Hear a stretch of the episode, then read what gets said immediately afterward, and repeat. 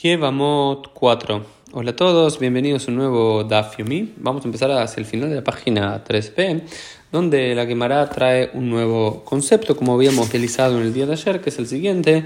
Ate hace hace, viene el mandamiento positivo y corre de lado el mandamiento negativo. Este es un principio alágico eh, de los hajamim en el cual es, en algunas circunstancias una mitzvah hace, que tenemos que hacer algo, desplaza y anula una mitzvah lota hace. ¿Y cómo se le analiza esto en el caso del Hokai? Boom, tomado el caso que tenemos dos hermanos que se casan con dos hermanas, Moshe y Son hermanos ellos, y se casan con Rachel y Lea, que ellas son hermanas también. Ahora bien, cuando muere, vamos a decir que muere Moshe sin dejar hijos, Aaron se debería casar con Rachel, que era la esposa de Moshe, y él estaba casado con Lea. Pero sin embargo, está prohibido por Baikrak un hermano que una persona se case con dos hermanas estando vivas ambas. Rachel era, eh, Lea era su esposa, ahora va a sumar a Rachel. Entonces esto no debería pasar. Sin embargo, los jajamín pueden decir no, pero llegado el caso, que tenemos el caso de una mitzvah ta'ase, que sería el Hokai Boom, la ley del levirato, podría desplazar el mandamiento negativo de no casarse con dos hermanas a la vez. La Gemara termina diciendo que no, porque estos son mandamientos eh, negativos que no tienen el, que el onesh, que el castigo no es karet, que es un castigo como el ostracismo divino, o, demás, pero en, otra, en, otros, en otros tipos de, mandamientos en los cuales es más laxo el castigo, eh, se podría aplicar este principio, pero en el caso del Ibum no.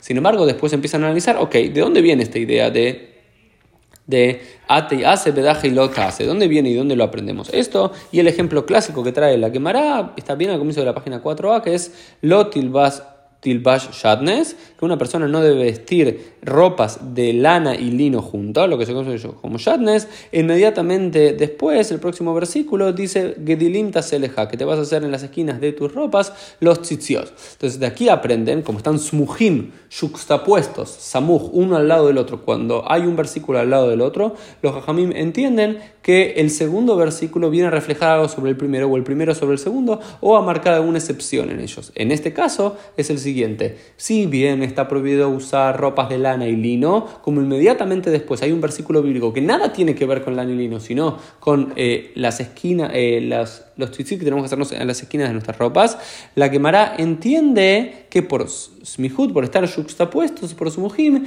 esto viene a referirnos que shadnes solo se puede usar en el caso de tzitzit, es decir, eh, una persona podría tener una, un talit de lino y poner tzitziot de lana. Si bien esta no es la costumbre en nuestros días, eh, se podría hacer según la ¿Por qué? Por este smujim, está uno del lado del otro. Sin embargo, después pregunta rápido Lazar, ¿pero dónde hacemos smujim minatora minalando? No sabemos que podemos interpretar así que porque un versículo está al lado del otro versículo, uno podría interpretar al otro.